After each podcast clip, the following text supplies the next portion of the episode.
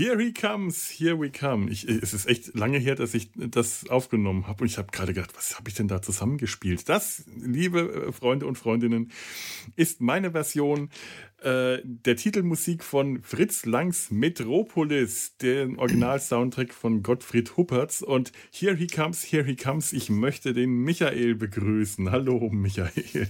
Hi, freut mich hier zu sein. Ich dachte gerade auch, als die Musik anfing, dachte ich, äh, was ist es, was ist es? Und dann hatte ich es aber irgendwann so. Ne, eine, eine coole Interpretation. Ja, äh, ist sehr schräg. Ich habe auch am Anfang gedacht, ich, ich, hab, ich, ich hätte, ich glaube, ich habe auch irgendwo tatsächlich äh, Hirschi Comes von Bonnie, Bonnie Tyler äh, äh, verwurstet. Vielleicht lasse ich das als Outro, aber das ist noch schlimmer. Bleiben wir lieber bei, bei äh, klassischer Musik. Ja, Bonnie Tyler, Here She Comes. Ähm, wir hatten ähm, ja, renitente, aufmüpfige Androiden und äh, künstliche Lebensformen, die rebellieren und sich gegen ihre Schöpfer, ihr, also die, gegen die Menschen wenden, die gibt es ja in der äh, Science Fiction schon häufig. Und du, dein, dein erster Auftritt hier im, im Podcast, in Data seinem Hals bei mir, war ja auch zu so einem Thema frühe Androiden. Stimmt, mhm. ja. Und ähm, nachdem wir zuletzt, glaube ich, zu Lohnen und Kelonia hatten, äh, äh, zu dieser Rubrik, kommen wir heute zu einer der nicht ganz so frühen Vorläuferinnen, äh, Künstler, also aufmüpfiger äh, Androidinnen. Also nicht ganz so früh wie damals die äh, antiken Androiden, aber doch eine der sehr frühen Vor vorfahrenden urgroßen Mütter moderner Datas und C3POs. Wir reden heute, wie gesagt, über Fritz Langs Metropolis und unter anderem über Maria, die, Ma die, die Maschinenmenschenfrau, die Menschmaschine, der Maschinenmensch Maria. Ähm, eine Kreation, die wie vieles an dem Film von äh, 1927 die Science Fiction sehr geprägt und beeinflusst hat. Ja. Ja. Ähm, so, jetzt habe ich mein Pulver schon verschossen. Du darfst jetzt mal weitermachen, falls dir was ja, Schlaues Ich, ich, ich, ich mache vielleicht mal so zum Warmwerden ja, mal so ein paar Hintergrundinfos äh, mhm. zum Film, bevor wir uns dann mal kurz mit dem Inhalt uns ja. so auseinandersetzen. Also du hast ja eben schon gesagt, der ist von 1927. Das ist dementsprechend ein Schwarz-Weiß-Stummfilm aus Deutschland. Regie hat Fritz Lang geführt, der hat von 1890 bis 1976 gelebt. Es war ursprünglich ein Österreicher, der dann nach Deutschland und dann in die USA gezogen ist, Schauspieler und Drehbuchautor. Filmfreundinnen und Filmfreunde kennen außer Metropolis wahrscheinlich M, eine Stadt sucht einen Mörder von 31, großartiger Film, oder die Dr. Mhm. Mabuse-Filme. Mhm. In den USA war er später einer der Mitbegründer des Film Noir also einer der ganz Großen der Filmgeschichte. Auch ein super illustres Privatleben, so. Also, wen das interessiert, kann das mal in der Wikipedia nachlesen. Recht, recht spannend.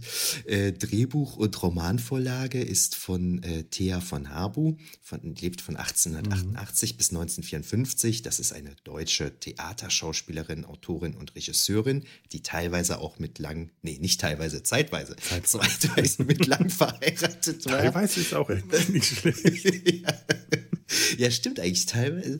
Ja, ja, ist egal. Äh, das hat was mit dem illustren Leben zu tun. Mhm, ich wollte es auch gerade sagen. Es ist gar nicht so verkehrt. es ist nicht verkehrt. Freudsche Fehlleistung. Ähm, wie lang war sie auch an M und den Dr. Mabuse-Filme beteiligt? Jetzt muss man aber sagen, die hat auch äh, unabhängig von Fritz mhm. Lang eine sehr steile Karriere hingelegt. Und das ist eben wie Leni Riefenstahl eine der prägenden weiblichen Charaktere des frühen deutschen Films. Dann aber eben mhm. wie Leni Riefenstahl, ich sag mal, ähm, umstritten ein bisschen äh, wegen ihrer Rolle im Nationalsozialismus. Mhm. Ne?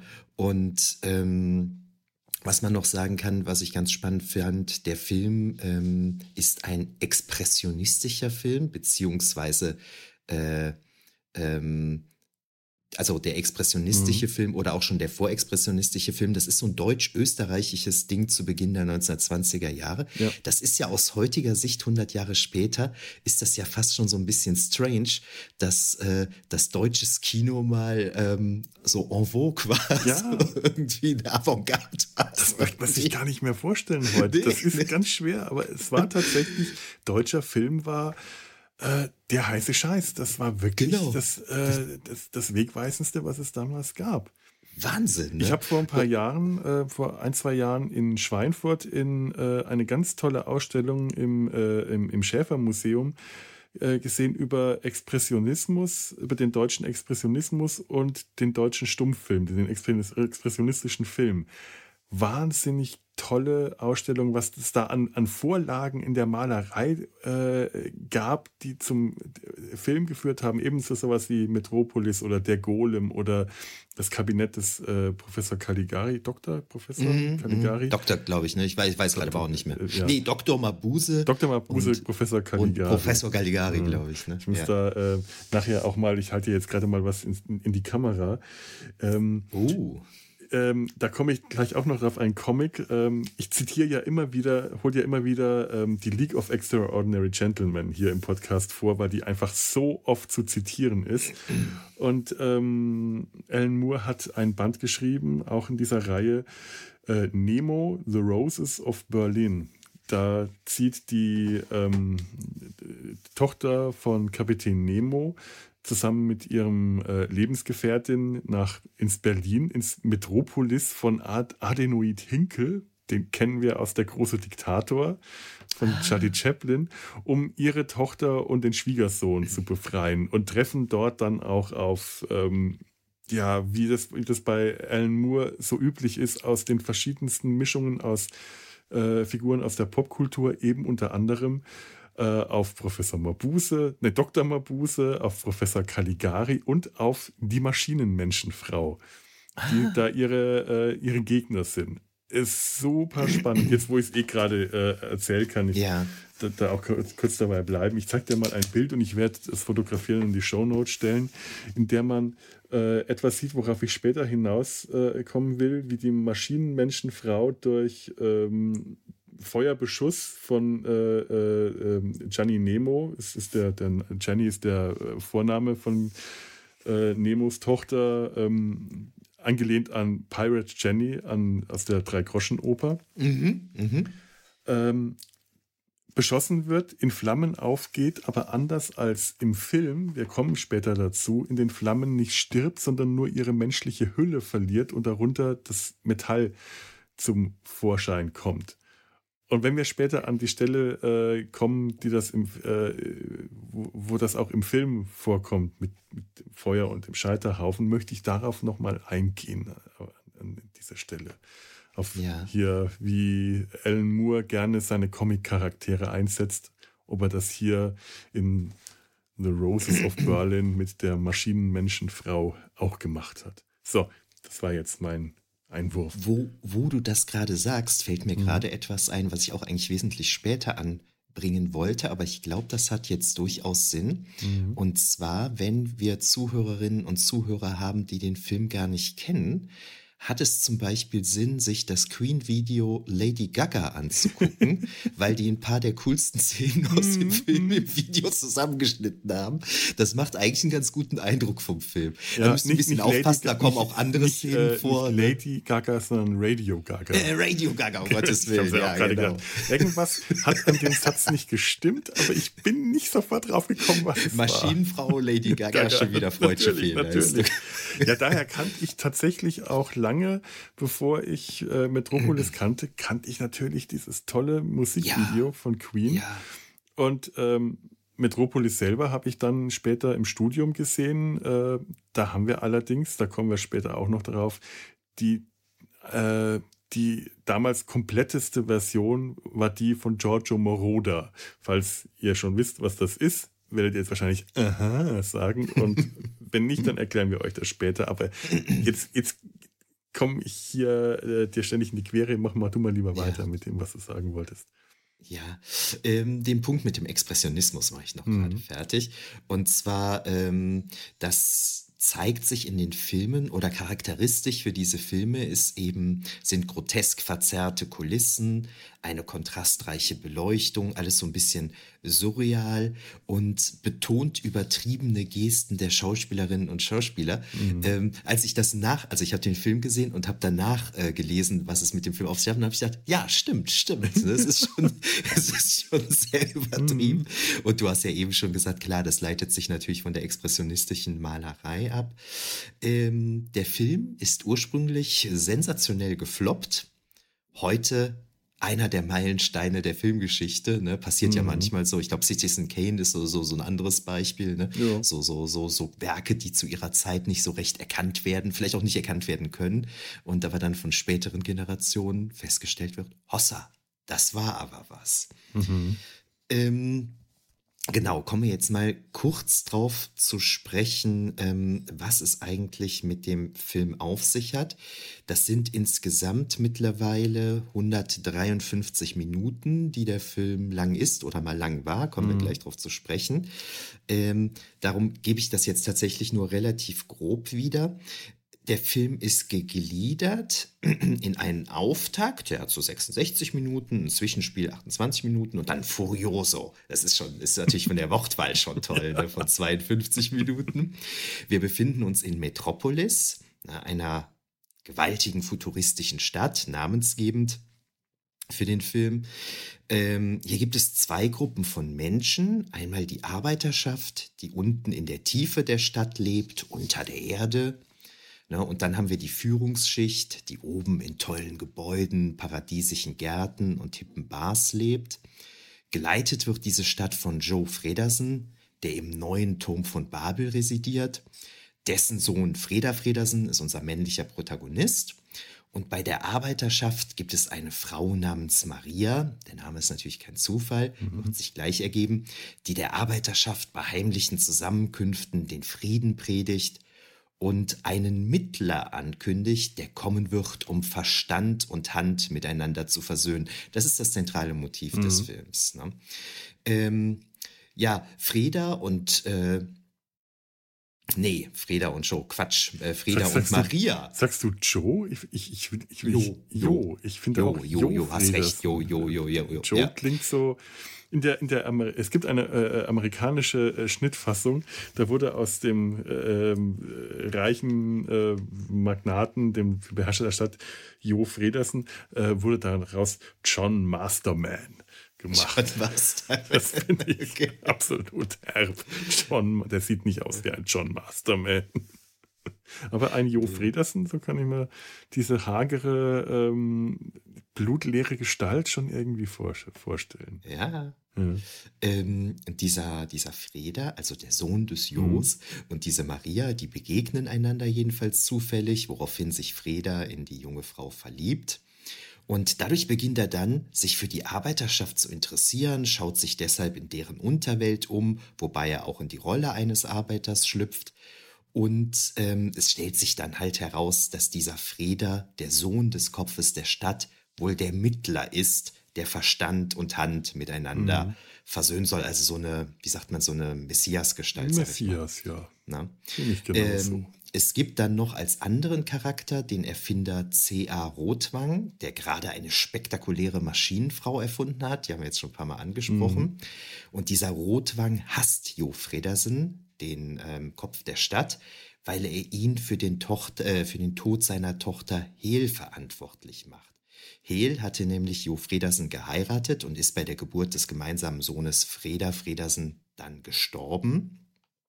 Und Jo Fredersen, also der Kopf der Stadt, bittet seinen Schwiegervater darum, die Maschinenfrau zu verwenden, um die Arbeiterschaft zum Aufstand anzustacheln.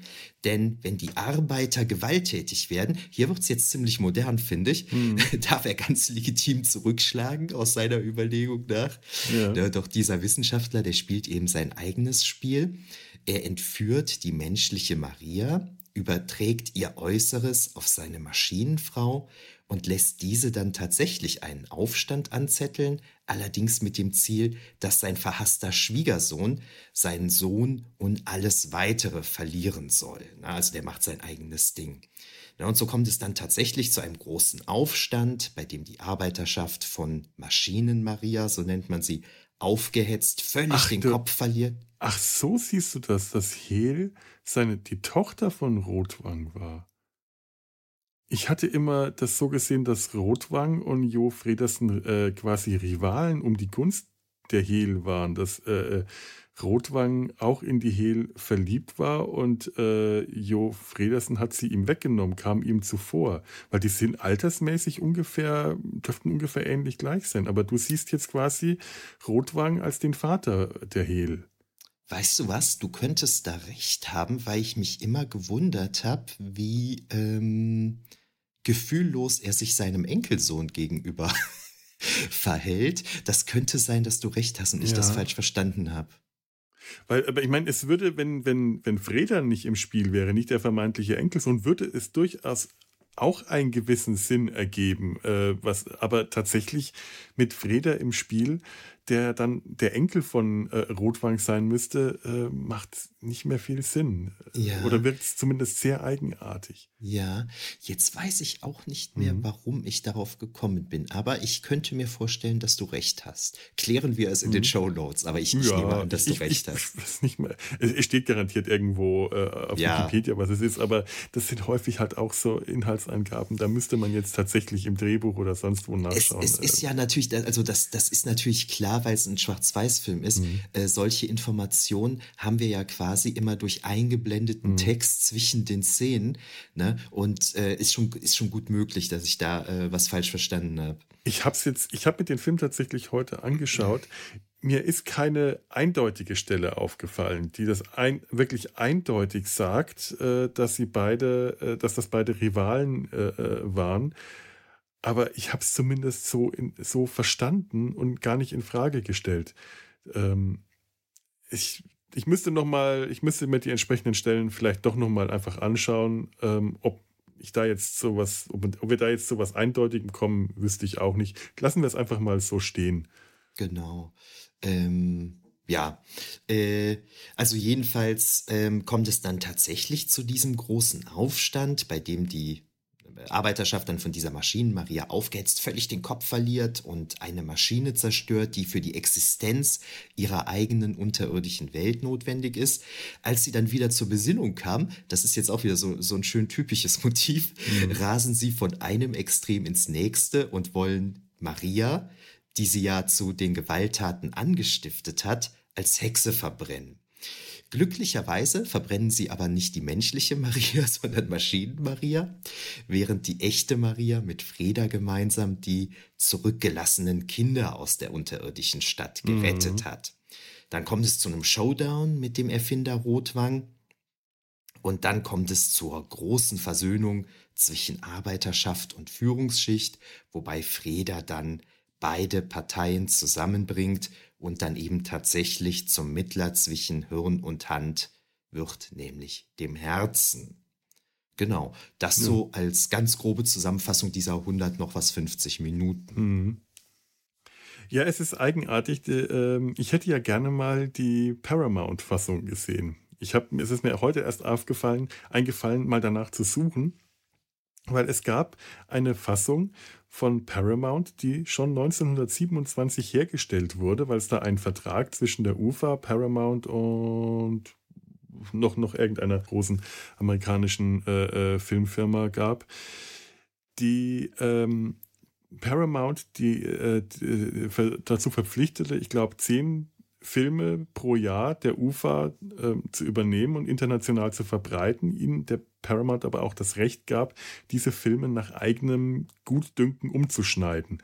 Ah. Und dadurch entstand eine ähm, internationale Fassung mit John Masterman, ne, das ist, worüber ich gerade rede, eine internationale Fassung, die so verstümmelt war, dass ungefähr ein Viertel des Films komplett fehlte und alles andere total entstellt war aller Hinweise auf Hehl, die äh, Frau, geliebte Ehefrau, Tochter, was auch immer, sind verschwunden, weil Hehl im Englischen äh, als mit, mit Hell in Verbindung gebracht werden konnte, war das, äh, hat, hat man das entfernt, um da kein, keine Missverständnisse aufzubringen. Ganz viele andere Dinge, die äh, zu sehr sozialistische Klänge äh, vermuten ließen und die sind eigentlich sehr stark in dem Film, wurden rausgeschnitten. Fall. Es fehlt unglaublich viel und in der mittlerweile restaurierten Fassung ist ganz vieles von dem wieder drin, zum Teil in äh, Filmmaterial, das man, ähm, ich muss ich nachschauen, 2008 in Buenos Aires in einem Archiv wiedergefunden hat, leider in einer sehr ähm, verdreckten, zerstörten Fassung, die auch nicht mehr gesäubert werden konnte, weil die von äh, dem ursprünglichen Filmmaterial auf ein anderes Format umkopiert wurde, vorher aber nicht gereinigt wurde. Das heißt, alle Kratzer, die man im Film sieht, sind auf diese Kopie quasi eingebrannt, konnten also nicht entfernt werden. Man sieht das dann, während man diese jetzt ähm, fast zweieinhalb Stunden, zwei, zwei, zweieinhalb Stunden lange Fassung äh, sieht, kommt man immer wieder an Stellen, die durchlaufen sind von Schlieren, von Kratzern. Und gerade gegen Ende äh, des Films sind so viele von denen.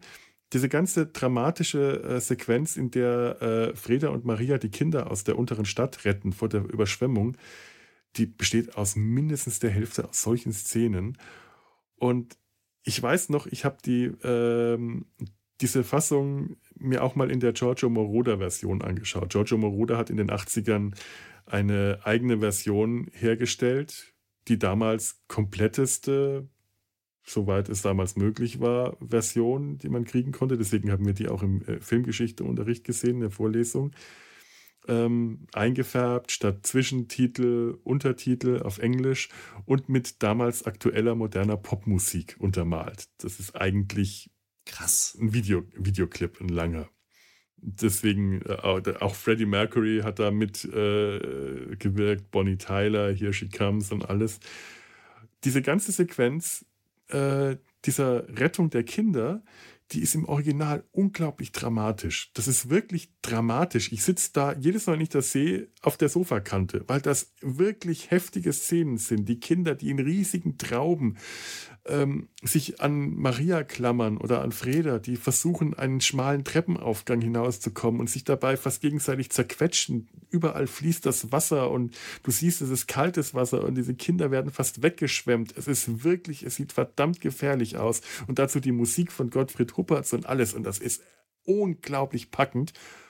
Und davon ist in der gekürzten Fassung so gut wie nichts zu spüren.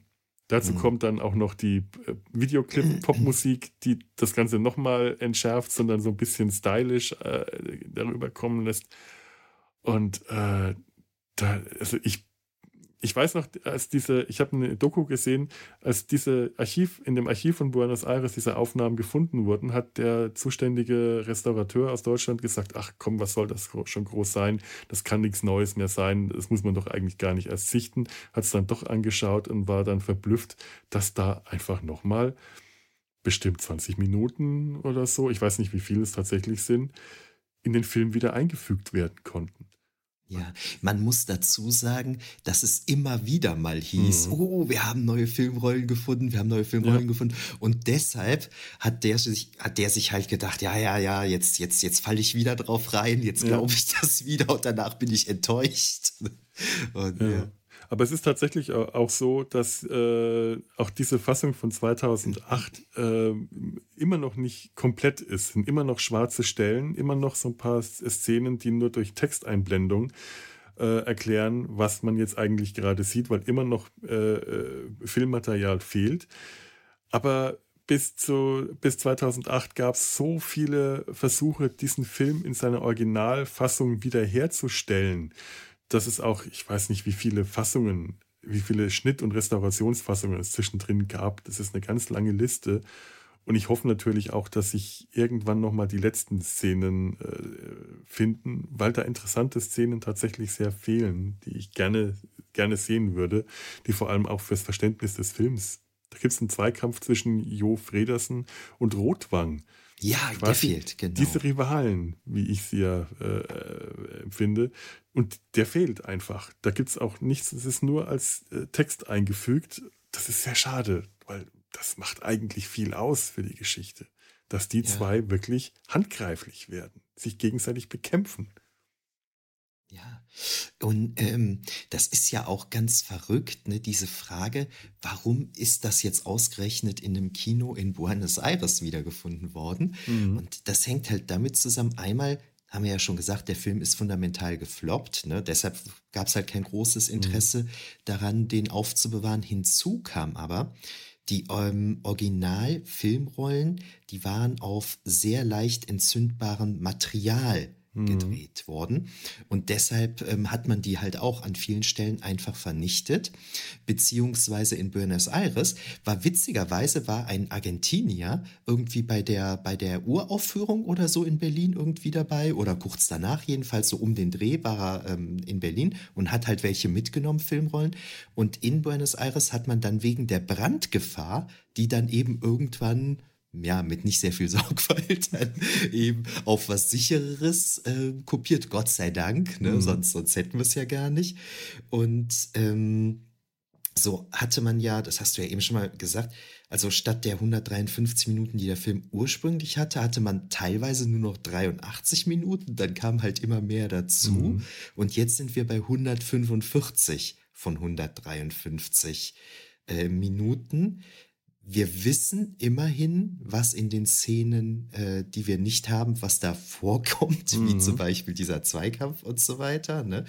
Äh, aber die Sache ist, in der ganzen Zeit, wo eben noch mehrere Minuten fehlten, konnte man manche Stellen des Films auch einfach nicht verstehen, einfach weil da zentrale Szenen fehlten. Ja. So, ne? Und man sich überlegte, hm, was haben wir das überhaupt richtig zusammengeschnitten jetzt und so. Ne?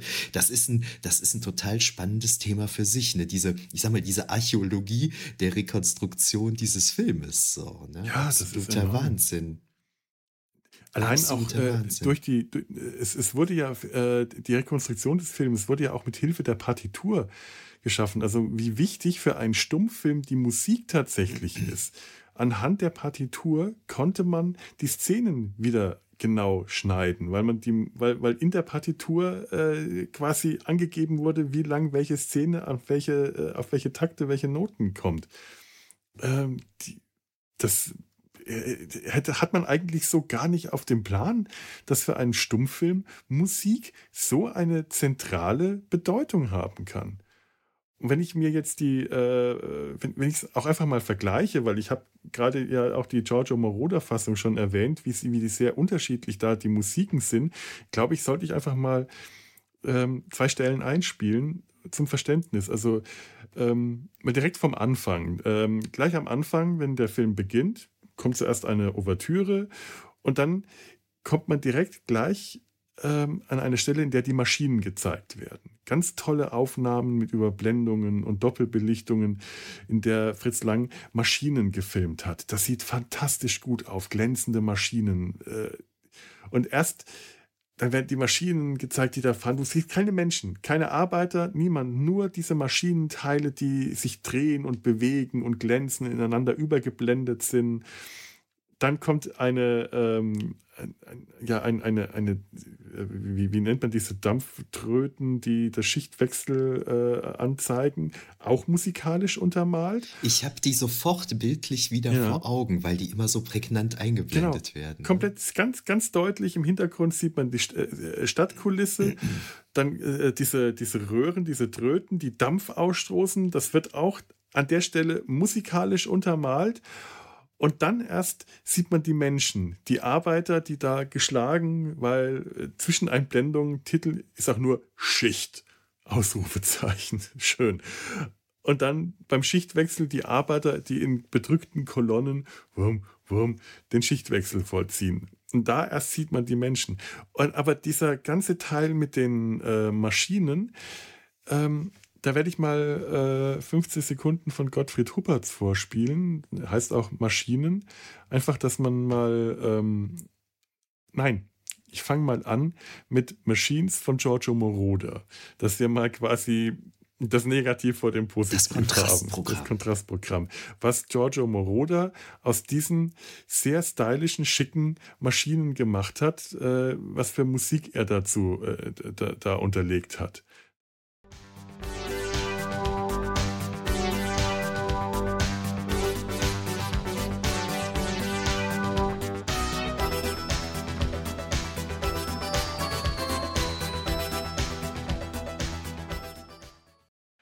Hat man wahrscheinlich auch häufiger schon mal gehört und es ist halt so ein stylischer Pseudo-Science-Fiction. Es ist halt 80er Jahre Science-Fiction-Synthesizer-Klänge, die heute auch schon wieder so einen Retro-Charme haben. Deswegen hat auch dieser, äh, diese Version für mich auch einen ganz eigenen Charme heute, weil die Musik klingt fast so retro, wie das Bild retro wirkt. Aber es wirkt alles viel mehr nach Videoclip und vor allem hier ist keine Dramatik im Spiel. Das sieht einfach alles, das ist High Detail, lustige Musik, fröhliche Stimmung. Und jetzt mal im Vergleich dazu, was Gottfried Huppertz für die Stelle komponiert hat.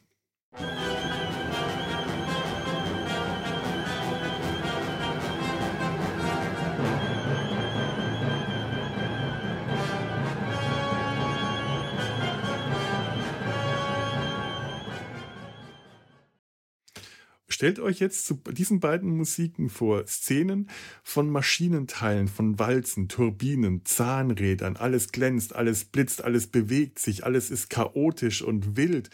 Das ist ein, äh, die Musik von Gottfried Huppertz, die, die zeigt dieses Chaos, diese, auch diese äh, unmenschliche Bedrohung. Das wirkt chaotisch, es wirkt bedrohlich, es wirkt heftig und überwältigend, während die Version von Moroder einfach nur hübsch wirkt wirkt stylisch, die wirkt, äh, die hat so einen harmlosen Science-Fiction-Touch dadurch bekommen, der im Original gar nicht da ist. Das Original zeigt einem einfach direkt zum an, fängt, fängt direkt mit dem Hammerschlag an. Du kriegst direkt so einen äh, Schlag in die Fresse, wenn du die Musik schon hörst, merkst du richtig, das ist nicht nett, was wir da sehen. Das ist bombastisch, das ist gefährlich, das ist bedrohlich. Und das ist der Unterschied. Und das kannst du dich den ganzen, den ganzen Film durchziehen. Ich habe gar nicht mehr Beispiele, weil ich, sonst könnte ich jetzt auch den ganzen Film nur über die Musik reden.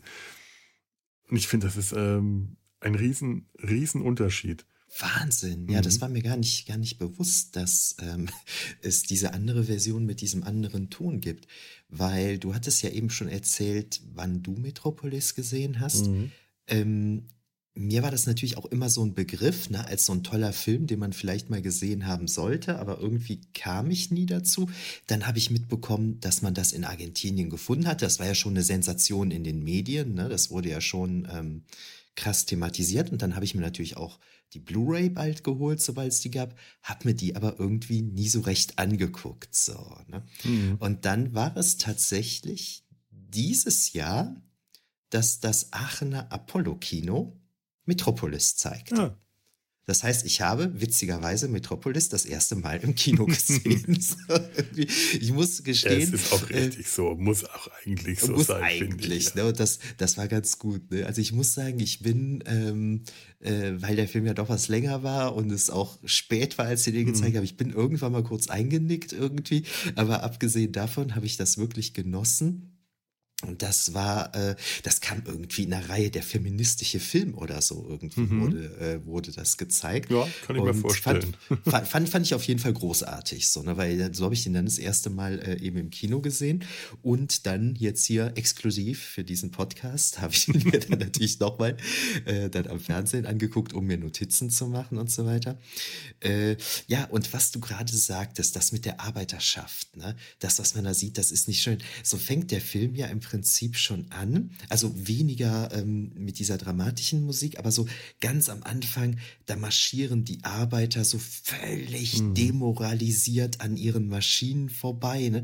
Das hat schon fast was von Lagerinsassen so. Ne? Also da kann der damals natürlich noch nicht dran gedacht haben, weil er das damals ja, höchstens aus der Sowjetunion ja. gekannt haben könnte, aber eher nicht. Ne? Aber total krass. Ne? Also das ist wirklich deprimierend. Das ja. ist absolut dystopisch in dem Moment. Ja. Und das ist ja. Diese, ja. diese Kolonnen, die da aneinander vorbeimarschieren zum Schichtwechsel, die im Gleichschritt, auch dieses im Gleichschritt so ein Wanken, so ein schweres Wanken und diese Arbeiter haben auch alle noch so schwere, globige Stiefel an und alles so eine fade Uniform und äh, lassen die Köpfe hängen und sind entmutigt. Das, ist, das sind heftige Bilder, die eben direkt auf diese glänzenden, Maschi chaotischen Maschinen kommen. Und dann wird ein Text eingeblendet, der sagt, tief unten in der Stadt, ich habe irgendwo den Text noch aufgeschrieben, weil ich es äh, interessant fand. Muss ich mal, meine, meine Notizen sind ein bisschen Äh, tief unter der Erde lag die Stadt der Arbeiter. Das ist ein Text, der durchläuft und zwar nicht so, wie wir das kennen, von unten nach oben, sondern von oben nach unten, weil es nach unten geht in die Arbeiterstadt. Und dann siehst du diese Arbeiterstadt, die unterirdisch liegt, diese Bauhausartigen Bauten, aber einfach, einfach so, so, so Kasernen, äh, hoch, eigentlich Hochhäuser, Hochhauskasernen unter der Erde. Und dann kommt als nächstes der Schriftzug ähm, zur oberen Stadt. In der oberen Stadt äh, äh, gibt es den Club der Söhne und alles. Und da läuft dann der Text von unten nach oben und bildet eine, äh, eine, eine, eine turmförmige Pyramide. Und dann siehst du als Kontrast oben die ewigen Gärten, die olympischen Anlagen, die Sportanlagen, unglaublich schöne Bilder.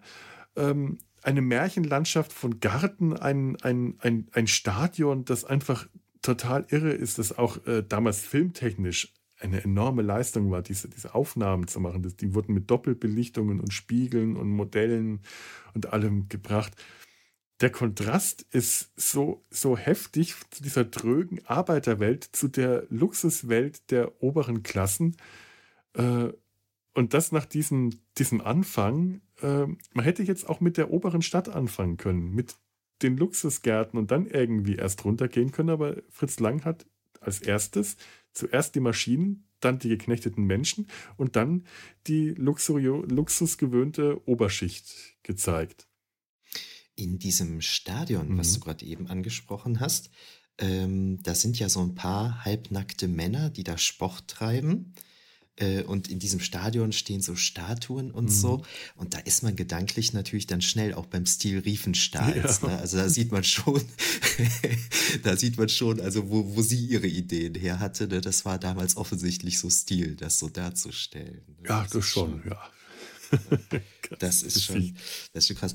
Die, Ach, komm, wo du das fast jetzt mhm. schon mal aufgemacht hast, ähm, komme ich jetzt mal drauf zu sprechen. Und da gibt es ja eine wahnsinnig krasse Szene.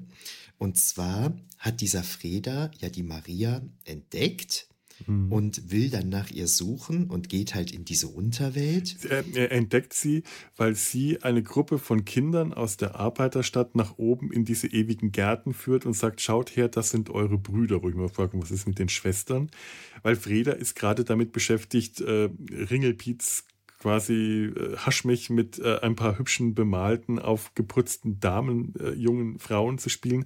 Und ich frage mich, ob das die Töchter der reichen Herrschaften sind oder ob das einfach angestellte Gespielinnen sind, weil ich misstraue auch dieser zwei Klassenschicht, dieser zwei Schichtengesellschaft, denn es muss irgendwo eine Schicht dazwischen geben, die kein, Leute, die keine Arbeiter sind, aber Angestellte, so wie zum Beispiel ähm, Josaphat, der, ja, der, ja. der Angestellte oder Animierdamen.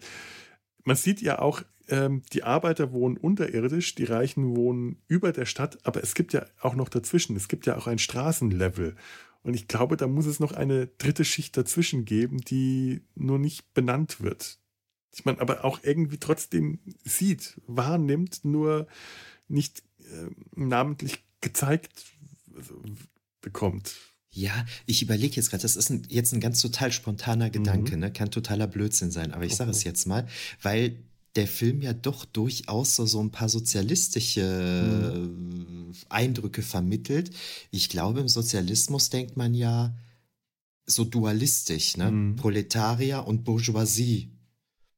Ja. Ne?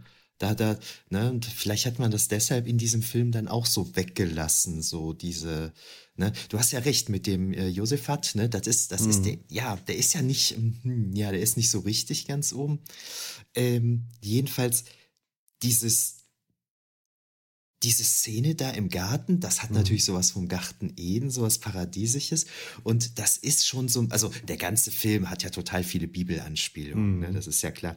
Und das hat schon was Krasses, so, ne, diese ganzen hübschen Frauen, ne, das ist ja so, also, ähm, ja, ist eine gute Frage, was das eigentlich für Frauen ähm, sind. Äh, und ganz spannend fand ich auch eine dieser Frauen, die hat, ähm, die hat eine durchsichtige Bluse an, ne? Und man mhm. sieht die quasi durch die Bluse komplett oben ohne. Ähm, was in den 20er Jahren im Kino scheinbar okay war, mhm. während bei Hildegard Knef in den 50er Jahren, ist es Hildegard Knef, ich glaube ja, da war so, da waren ja so, so, so Nacktszenen, so ein richtiger mhm. Skandal, ne? aber so in den 20ern, 30 Jahre vorher, das konnte man hier, also indirekte Nacktszenen natürlich, konnte man scheinbar machen. Ja, transparente Kleidung sieht man auch später bei der Maschinenmaria, wenn die in dem Club tanzt und so. Ja. Es ist, es ist mehr angedeutet als deutlich zu sehen, aber es ist eindeutig da. Also man kann, wenn man genau hinschaut. Ähm, alles, und da haben alles, wir ganz genau hingeschaut. Genau hingeschaut. nee, aber das wollte ich eben schon mal sagen. Du hast ja eben schon mal davon gesprochen, dass manche Szenen in ähm, relativ schlechter Qualität mhm. erhalten sind. Andere Szenen bin ich, aber das habe ich grundsätzlich bei Schwarz-Weiß-Filmen, da denke ich mir immer, Hammer, was ist das für eine Bildqualität? Ne? Also, ja. also es, es, es, es gibt dann durchaus Szenen in einer wirklich krassen, guten Bildqualität. Ne? Und wenn die Maria dann mit diesen Kindern dann, ich glaube, die kommt durch einen Aufzug mhm. oder sowas nach oben, dann ist sie so ganz hell gekleidet, ne? die Kinder alle in so einem dreckigen Grau. Und äh, aufgrund der Beleuchtung wirkt Maria dann wie so eine Engelsgestalt, mhm. so eine richtige Erscheinung. Das hat mich total dran erinnert, wie in Star Trek The Original Story Gesichter immer beleuchtet werden. So, mhm. die musste ich direkt dran denken. So. Und ähm, na genau, und so äh, lernt äh, Freda diese Maria dann halt kennen und weil das natürlich so eine, so eine Gestalt ist, ne, ähm, ja, ist er sofort ähm, interessiert und sucht deshalb halt in dieser Unterwelt ähm, ah, bei ihr. Ah, er sucht nicht in der Unterwelt. Die Maschinen sind auf der Zwischen, sie sind auf der Straßenebene. Ähm, das merkt man zum einen daran, dass die Arbeiter mit den Aufzügen beim Schichtwechsel nach unten fahren, um fahren, in ihre ja. Welt zu kommen. Und zum anderen ähm, wird Freda, nach der, nachdem er in diesem, in diesem Maschinensaal äh, war und den, äh, einen großen Unfall beobachtet hat, geht er nach draußen und vor der, äh, äh, äh, und, und vor der Tür parkt das Auto mit seinem Chauffeur und er, er ist quasi auf ah. Straßenebene. Das okay, ist quasi also der, der, der, äh, die, die, die, die, die Erdoberfläche. Die Erdoberfläche, das ist der Magen, das ist die Bauchregion, die mittlere Region zwischen Füßen. Ich weiß, wir haben hier die, die, die Analogie äh, Hände und, und, äh, und Hirn, aber eigentlich ja. sind es eher Füße und Kopf und der, die Maschinen sitzen in der Mitte, in der, in der Körpermitte. Ah. Ähm, da sieht der Freda Menschen an einer gewaltigen Maschine halt mhm. arbeiten. Ne? Das ist so wie so ein riesiges Uhrwerk, was da halt so passiert. Und dann ereignet sich ähm, dieser tödliche Unfall, den du gerade angesprochen hast. Und dann hat Freda, ja, was hat er da? Sowas wie eine Vision sozusagen. Mhm. Ne? Und zwar, ähm, die Maschine sieht jetzt für ihn so aus wie das geöffnete Maul des Moloch in das Arbeiter getrieben werden wie Menschenopfer für einen vorchristlichen Kult. Na, und das ist, das ist eine ganz schöne Szene. Ich habe jetzt nicht ohne Grund Moloch gesagt, mhm. weil das ist äh, übernommen von einem Stummfilm, den ich auch sehr zu schätzen weiß, Cabiria, eine italienische Produktion von 1914. Aha. Die spielt in Karthago und das ist äh, sehr ähnlich, ah, ja. ne, diese ja. Szene. Dieser Moloch, da ist man sich nicht ganz sicher. In der Bibel oder die Leute, die die Bibeltexte geschrieben haben, die haben den für einen Gott gehalten, Moloch.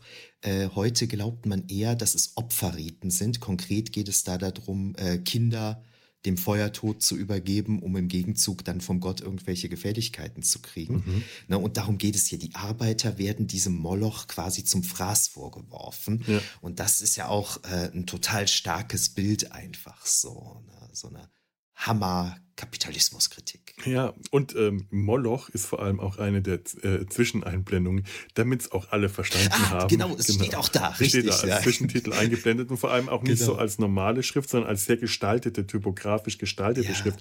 Moloch, damit es auch der ähm, un ungebildetste, um es mal ganz böse zu sagen, unter den Zuschauern äh, auch verstanden hat. Aber wie es halt auch in einem äh, äh, Stummfilm halt auch einfach gerne mal alles etwas deutlicher dargestellt werden muss. Entweder ähm, durch Text beschrieben, was man sieht, oder durch die Darstellung, ähm, deutlicher dargestellt, um, um den, den fehlenden Ton, um die, die, die, die fehlende Sprache und Geräusche äh, setzen zu können. Und dann wird halt auch einfach mal das Wort Moloch riesengroß eingeblendet, ja. obwohl man eigentlich später genau sieht, man sieht dieses Bild, man sieht diesen aufgerissenen Monsterschlund, der, der, der dann überblendet, später wieder in die Maschine äh, mit diesem Treppenaufgang und den Galerien, äh, in denen die äh, Arbeiter stehen äh, und diese Uhrzeiger bewegen. Ich weiß nicht, ob die Uhrzeiger nicht an einer anderen Stelle vorkommen. Was mich auch ein bisschen an die klassische Doctor Who-Episode Tomb of the Cyberman gerade erinnert. Ich weiß nicht, ob du das kennst. Nee. Eine, äh, eine der alten Schwarz-Weiß-Folgen mit äh, Patrick Troughton als den zweiten Doktor, der in einer unterirdischen Katakombe ähm, das Grab der im Winterschlaf äh, äh, liegenden Cyberman, einer seiner äh, der, der, der, der Gegner-Aliens, die es äh, ganz klassischen äh, Bösewichter bei Doctor Who gibt. Und dieses große Grab, das auf mehreren Ebenen, ähm, auf mehreren Galerien die, aus der die, die Cybermen erwachen und daraus ausbrechen, das hat tatsächlich auch eine gewisse Ähnlichkeit. Jetzt, für mich, ich, ich habe es jetzt, mir ist es wirklich jetzt gerade erst in diesem Moment eingefallen, deswegen müsste ich es jetzt mal überprüfen, ob das, was ich sage, auch wirklich stimmt. Aber äh, aus meiner Erinnerung ist das so, es hat eine Ähnlichkeit mit dieser Moloch-Maschine, mit den verschiedenen Galerien, in der die Arbeiter stehen und die Maschine bedienen. Ah, okay. Hm. Und äh, Tomb of the Cyberman hat auch noch was, eine Gemeinsamkeit. Es ist eine der verschollenen Doctor Who-Episoden, die irgendwann mal in irgendeinem Archiv oder Garagenverkauf oder so, ich weiß nicht mehr genau, wiedergefunden und wiederhergestellt werden konnten. Also durchaus eine gewisse Parallele zu Metropolis. Da dachte ich eben dran, mhm. als wir darüber gesprochen haben. Doctor Who ist da noch ein mhm. klassischer Fall. Und ich glaube, der Nosferatu-Film ähm, der ist auch irgendwie wegen Plagiat, glaube ich, verboten worden und da sollten eigentlich auch die Filmrollen vernichtet mhm. werden, was, wenn ich es recht richtig im Kopf habe, halt nicht alle gemacht haben. Und Gott sei Dank, ne? Stellen wir oh, vor, ja. die hätten den alle vernichtet. Oh, ja. Gottes Willen. Stimmt, das, ja, jetzt wo du sagst, erinnere ich mich da auch wieder dran. Ja, stimmt, Nosferatu ähm, war tatsächlich ein Plagiatsproblem, weil da die, äh, die ich weiß nicht, weil das ja eigentlich die Dracula-Geschichte war und ähm, ähm, wer, wer, wer, wer, wer, wer, wer hat denn, ähm, Murnau hat, äh, war das ja, Murnau, Murnau der genau. Nosferatu gedreht hat, hat halt die Namen und Orte umgeändert, hat aus London Wismar gemacht und aus mhm. Graf Dracula, Graf Orlok mhm. und all das. Ähm, äh, aber es ist eins zu eins die Dracula-Geschichte gewesen. Auch ein toller, wirklich toller, äh, expressionistischer Stummfilm, wirklich ja. großartig, aber tatsächlich ähm, zäher. Im Vergleich ja. zu Metropolis sehr viel Obwohl zäher. er viel kürzer ist, ne? Ja, aber zieht sich auch sehr viel mehr hin. Ja. Und Metropolis, es ist jetzt so, ähm, nachdem ich den jetzt ähm, in diesem Jahr, glaube ich, vier oder fünf Mal gesehen habe, das auch einer der Gründe liegt daran, dass diese Aufnahme schon so oft verschoben worden ist und ich mir dann immer noch mal vorher den Film angeschaut habe, damit ich ihn auch wirklich gerade parat habe. Den kann ich mir mittlerweile wie einen, klingt jetzt blöd, ganz normalen Film anschauen. Mhm ich weiß noch, als wir damals die Version, äh, äh, die, die Moroder-Version gesehen haben, konnte ich das nicht. Da war ich auch irgendwann immer wieder abgelenkt, obwohl der dann viel kürzer ist und die Musik mehr unterhaltsam ist. Aber das ist dann eher ein, ein Videoclip, der die Gefühle nicht so richtig transportiert. Nachdem man sich aber hier erstmal dran gewöhnt hat, wie die Schauspieler agieren, die, die, die, die Mimik, die Gestik, die Körpersprache, die einfach viel expressionistischer ist, die manchmal auch einfach seltsam wirkt, weil man viele Sachen heute anders wahrnimmt. Freda und Maria, haben Körperhaltungen, die wirken heute total creepy. Wenn du hast das gerade gut nachgemacht. Das können ja. die Hörerinnen und Hörer natürlich nicht sehen, den, aber du den, hast es gerade gut nachgemacht. Den Kopf ja. so, den, den Buckel nach hinten geschoben und den Kopf so nach vorne geschoben. Das ist eigentlich so eine Creep-Haltung und die sieht man bei den beiden immer wieder. Vor allem, wenn die sich dann gegenseitig anschmachten, da, da kriege ich Gänsehaut. Denke ich mir, oh mein Gott, sind die creepy, oh mein Gott, sind die schrecklich, die beiden. Das ist ja furchtbar. In diesen Schmachtszenen, wo die Gefühl zeigen, finde ich beide ganz furchtbar. Aber ich gewöhne mich natürlich trotzdem dran und ich kann das lesen. Und ähm, als ich den Film jetzt zum ersten Mal ganz am Stück gesehen habe, hat es eine Weile gedauert. So ab der Hälfte war ich in der ganzen Filmsprache so drin, auch mit den Zwischeneinblendungen und allem, dass ich das nicht mehr wahrgenommen habe, dass es ein Stummfilm ist, dass der keinen Dialog hatte, sondern dass die Zwischeneinblendung über Texttafeln war, dass ich am Ende den Film wirklich wie einen ganz normalen Spielfilm, wie man den heute kennt, angeschaut habe und mit allem mitgefiebert habe und mit, mit der Handlung mitgegangen bin und die ganzen Gefühle, die der Film transportieren sollte, auch für mich transportiert hat und alles ankam, was in der Videoclip-Fassung von Moroder nie funktioniert hat.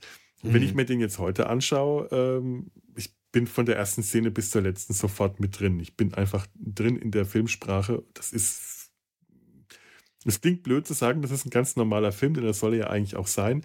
Aber heutzutage sich einen schwarz-weißen Stummfilm anzuschauen, das ist Mit natürlich 148 erstmal, Minuten. Das ist natürlich erstmal sehr schwierig, überhaupt erstmal reinzukommen. Den Film kann man übrigens auf YouTube sehen. Die Monau Stiftung hat da einen Kanal auf YouTube. Ähm, der ist also hier äh, zugänglich, auch ohne die äh, Blu-ray gekauft zu haben. Ich habe es mir nämlich leider immer noch nicht gekauft. Hätte sich jetzt langsam mal rentiert. Boah, ich, also ich, ich muss es jetzt mal gerade sagen, äh, vor unserer Besprechung hatte ich ja großartig angekündigt, geil, ich habe die Blu-ray, ich werde mir das ganze Zusatzmaterial angucken, ne, damit ich ordentlich was zu erzählen habe. Das Zusatzmaterial auf der Blu-ray handelt ausschließlich von der Restauration des mhm. Films, was natürlich eine geile Story ist, aber mich hätte da doch wesentlich mehr interessiert als nur die Restauration ja. des Films. Aber das dazu. Du hast jetzt ähm, en passant so ein paar total spannende äh, mhm. Sachen angesprochen. Ich greife einmal was äh, das erste auf. Und zwar ähm, hast du über diese besondere Gestik, Mimik und mhm. so gesprochen, was ja zu diesem expressionistischen Film zählt. Und der einzige, der das nicht macht, ist der Jo Fredersen. Der macht mhm. das nicht. Ne? Ist mir, glaube ich, nicht von selber aufgefallen, habe ich irgendwo gelesen. Ähm, und der ist grundsätzlich sehr interessant äh, inszeniert. Der, der, das ist irgendwie so, dass so einerseits so ein bisschen über den Dingen stehende Hirn der Stadt, in gewisser Weise ist er kaltblütig, gleichzeitig hat er aber sowas Trauriges, vielleicht sowas Melancholisches an mhm. sich. Der mhm. Blick, den finde ich immer so ganz bemerkenswert. Ja. Ne, und den finde ich ähm, ganz, ganz toll inszeniert. Und ähm, das andere, was du eben angesprochen hast, das ist ja eine, eine hammer-ikonische Szene äh, diese Uhr. Da steht mhm. immer ein Arbeiter in einer 10-Stunden-Schicht an einer großen Uhr die drei Zeiger hat. Und immer wenn ein Lämpchen angeht, muss er sich einen der Zeiger schnappen und in Richtung dieser Lampe drehen, so irgendwie. Mhm. Und äh, wird dann so, ja, ich sag mal, wird so Bestandteil des Uhrwerks und so. Und das dann natürlich auch begleitet von der richtigen Musik und so, finde ich ein unglaublich cooles, ikonisches Bild. Es ist ja sowieso, der Film hat einige Szenen und Bilder, die man sich als Poster vorstellen mhm. könnte. Ne? Ja. Auch, ich glaube, es ist Maria gegen Ende, da rettet sie sich mit so ein paar Kindern auf so eine Art Insel oder sowas, wo dann auch noch so ein mhm. Paul steht oder sowas. Das könnte man sich als Gemälde vorstellen. Alles. Du ja. merkst einfach die ganze Bildgestaltung. Also äh, allein vom Bildaufbau, vom Schnitt, von der Blickführung, wie, wie, wie der Film es schafft, den, äh, die Aufmerksamkeit an die richtigen Stellen zu leiten. Da können sich ähm, heutige moderne Filmproduktionen echt was von abschauen. Das ist, da, das, diesen Film einfach anzuschauen, einmal anzuschauen, es sollte eigentlich, wie das bei uns halt auch im Studium so war, zur Grund äh, Ausstattung zum, äh, eines, eines Filmschaffenden, äh, einer filmschaffenden Person gehören. Das ist, das ist, du lernst in jeder Szene was, wenn du dir anschaust, wie die, wie die Bildgestaltung aufgebaut ist. Du, du siehst die richtigen Teile hervorgehoben, die unwichtigen Teile verdeckt. Es gibt eine Szene, in der steht ähm, Freda vor seinem Vater nachdem äh, Jo Fredersen Josaphat, den, den Assistenten, entlassen hat, weil der ihm äh, äh, nicht die richtigen Informationen schnell genug gegeben hat. Und Freda ist total entsetzt und sagt, Vater, was äh, weißt du, was es bedeutet, von dir so entlassen zu werden? Der muss jetzt runter in die Tiefe. Und die, die, die Bildaufteilung ist so, dass du vorne groß im Bild, vorne rechts, siehst du nur den Rücken von Jo Fredersen, vom Vater. Rücken und Kopf von hinten. Und links davon, weiter hinten im Hintergrund, steht ähm, Freda, sein Sohn. Äh, jo Fredersen hat einen grauen Anzug an, der Hintergrund ist ähm, etwas dunkler und Freda hat, die, hat zu der Zeit äh, trägt er weiß. Wenn der seine eigenen Sachen trägt, der, der tauscht später nochmal die äh, Kleidung mit einem Arbeiter, der an dieser Uhr, den er da ablöst, aber zu dem Zeit trägt Freda weiß. Das heißt, er hebt sich von diesem dunklen Hintergrund ab. Allein die Gestik, wenn Freda mit ausgestrecktem Arm zur Seite zeigt, in Richtung dem äh, äh, Josaphat, der gerade den Raum verlassen hat, Vater und er ihn anklagt, er seinen Vater anklagt und äh, Freda wird dabei äh, zum seinen Teil vom, äh, von seinem Vater im Bild verdeckt. Du siehst genau den Anschnitt, gerade so viel, dass der Arm nicht komplett verdeckt wird, die ausgestreckte Hand nicht komplett verdeckt wird, aber du siehst genau, wie, wie, wohin er zeigt. Und, und, und diese Pose, diese Geste ist durch den ausgestreckten Arm, durch diesen weißen ausgestreckten Arm vor dem dunklen Hintergrund und angeschnitten durch den grauen, auch recht dunklen Körper unglaublich stark und äh, unglaublich kraftvoll. Ähm, und später ringt Freda die Hände, nachdem der Vater mit den Schultern zuckt auf diese Anschuldigungen hin zuckt Jo Fredersen einfach nur mit den Schultern. Und das ist kein schnelles, kurzes Zucken, sondern damit man es deutlich sieht, ein langsames Zucken, das aber genau diese Gleichgültigkeit perfekt zum Ausdruck bringt und dann geht Freda ein paar Schritte zurück und ringt seine Hände. Der Bildaufbau, die ganze Bildgestaltung in dieser Szene ist so perfekt. Du siehst, obwohl Jo Fredersen den äh, einen ganzen Teil dieses Bildes verdeckt, siehst du alles, was du von Freda sehen musst. Du, du kriegst die Aufmerksamkeit auf ihn geleitet, aber du siehst das Gesicht von Jo Fredersen nicht. Erst in dem Moment, wo Freda nach rechts aus dem Bild aus, äh, hinaus rennt, um äh, Josaphat einzuholen, dreht Jo Freda den Kopf zur Seite und du siehst dann zum ersten Mal sein Gesicht und diesen ähm, melancholisch teilnahmslosen, kühlen Blick, den er immer hat. Das ist so fantastisch, das ist so gut. Wahnsinn. Und der, der ganze Film ist voll mit solchen Szenen. Wahnsinn. Du, du weißt immer, wo du hinschauen musst, weil der, der, der, der Film es ist nie irgendwo Chaos im, äh, im Bild.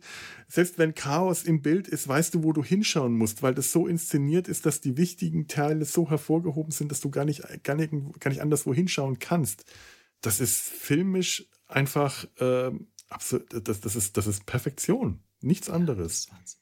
ähm, ich habe es leider vergessen zu überprüfen, aber diese Szene hat mich unglaublich an ähm, Indiana Jones 3 erinnert, wenn der junge Indiana Jones, dem gerade das Kreuz geklaut worden ist, ne, das Kreuz gehört in ein Museum, bei seinem Vater ins Arbeitszimmer reinläuft, um ihm ganz aufgebracht zu erzählen, was passiert ist. Und John Connery sitzt ja auch dann so mit dem Rücken mhm. zu ihm und macht nur sowas mit einer Hand, Junior zähl bis zehn auf Altgriechisch oder so irgendwie. Das hat mich auch so ein bisschen daran erinnert. Das muss ich mir nochmal parallel angucken, ob ich ja. mir das nur eingebildet habe oder ob das wirklich so, ob das Absicht von Spielberg ist, weil Spielberg hat den Film natürlich auch natürlich. gesehen. Da ne? brauchen wir uns ja nicht drüber zu unterhalten. Mhm. Ähm, George Lucas hat ihn offensichtlich gesehen. Er gibt ja offen zu, dass C3PO ist ja Maria. Ne? Ja. Das ist ja, das ist ja ganz klar. Ja, aber eine unglaubliche Szene. Mhm. Und das hast du gerade auch sehr schön wiedergegeben, ne? wie, wie, wie krass das eigentlich ist. Ne? Und genau, da gibt es einige Szenen, ne? die, viele, die ja. absoluter Wahnsinn sind. Das ist jetzt wirklich nur Wahnsinn. eine, die mir jetzt gerade im Gedächtnis geblieben sind. Eigentlich könnte, könnte man, man könnte fast jede Szene äh, einzeln beschreiben. Äh, es fällt natürlich erstmal gar nicht auf. Man sieht das und merkt es nicht. Und erst in dem Moment, wo man wirklich hinschaut und das Ganze ein bisschen analysiert, was man sieht, merkt, kann, kann man wirklich von Szene zu Szene den ganzen Film analysieren, was ja auch wirklich viele Leute getan haben. Da gibt es ja ganze Bibliotheken fast schon mittlerweile an Begleitmaterial dazu. Wenn ich jetzt in die äh, Stadtbücherei äh, gehen würde, hätte ich wahrscheinlich auch einfach mal ein ganzes Regal Metropolis leer räumen können. Problemlos.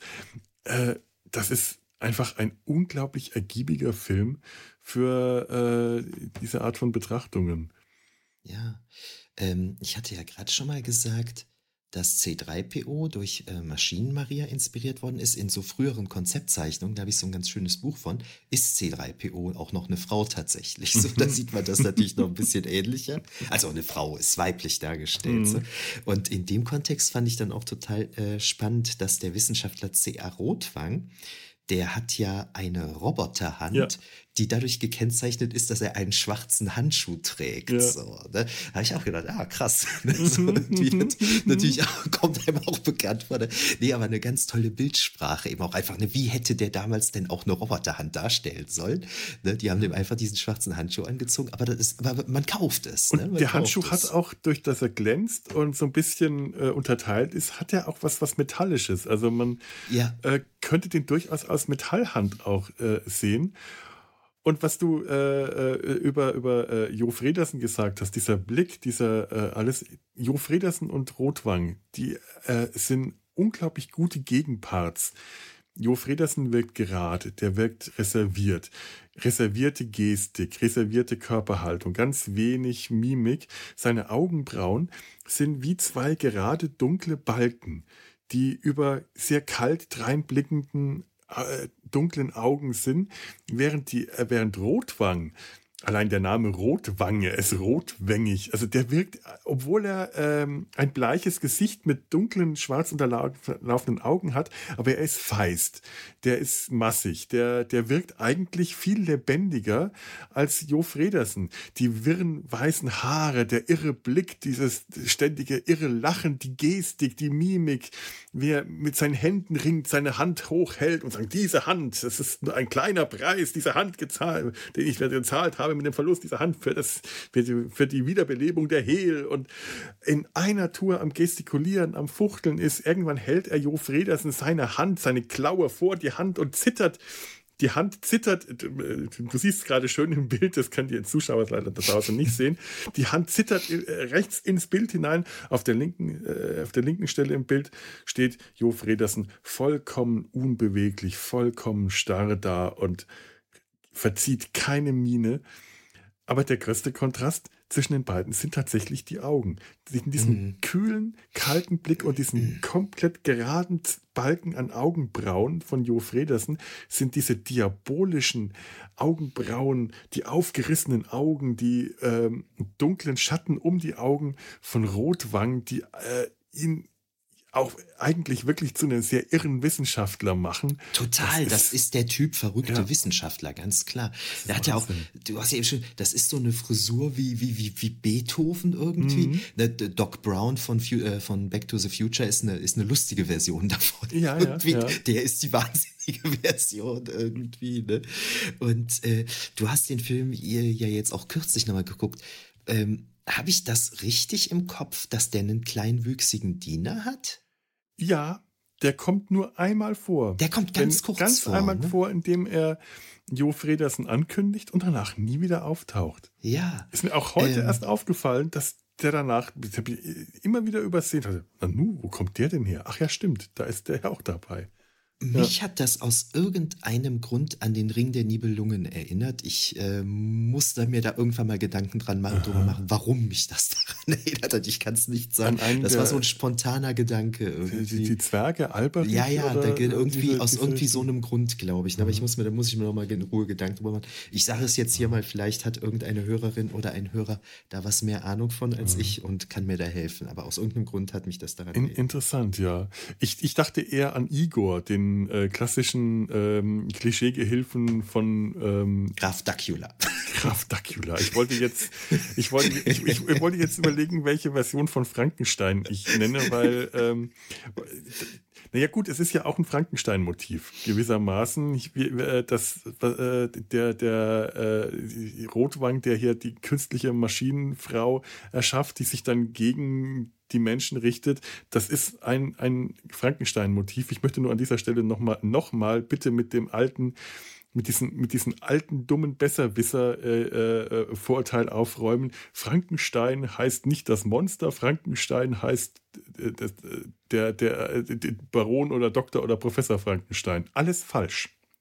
Das Monster heißt Frankenstein und sein Erschaffer war weder Doktor noch Professor noch Baron. Viktor Frankenstein war Student.